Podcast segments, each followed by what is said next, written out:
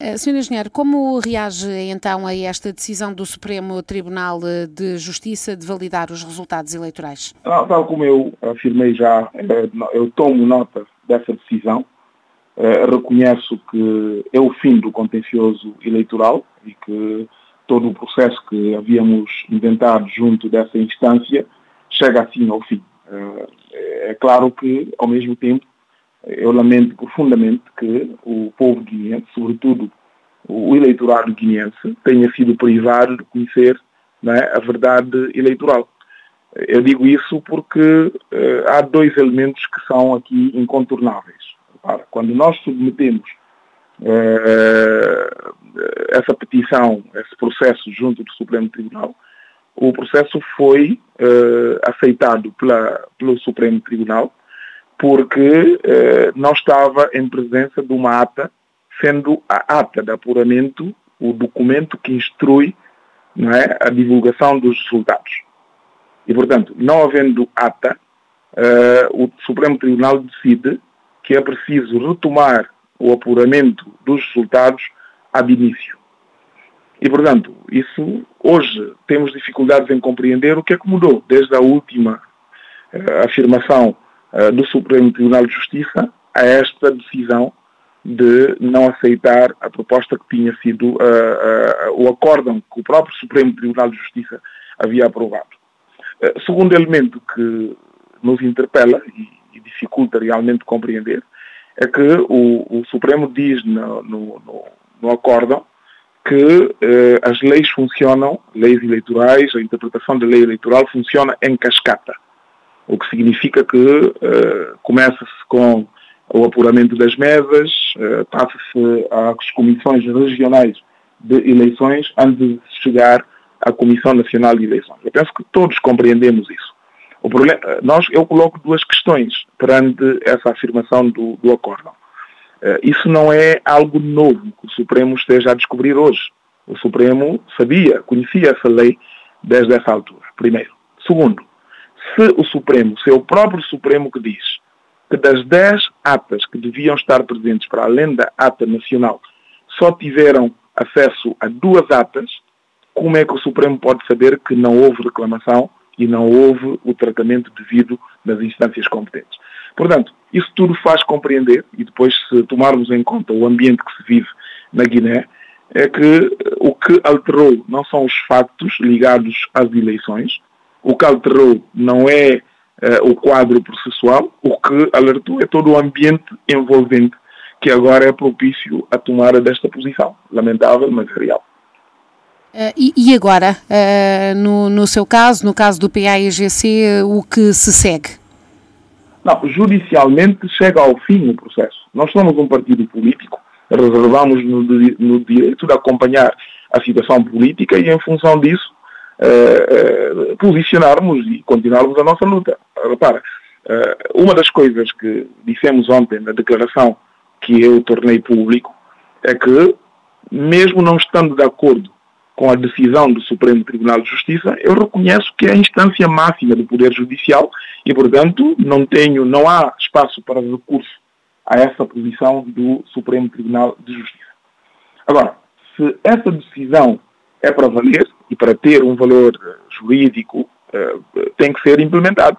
Significa só agora a CNE pode divulgar os resultados definitivos e divulgados os, os, os, resultados definitivos, só agora vamos ter, com o seu, o seu devido empossamento, o Presidente da República eleito.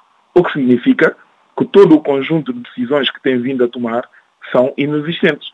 Agora vamos seguir. Como eu acabei de dizer, somos um partido político, vamos seguir, vamos ver se tudo isto que aconteceu era simplesmente uma farsa para confirmar uh, um facto já consumado ou há realmente intenção de seguir as regras estabelecidas, porque um Estado são as leis, não é? É esse uh, o nosso sentimento.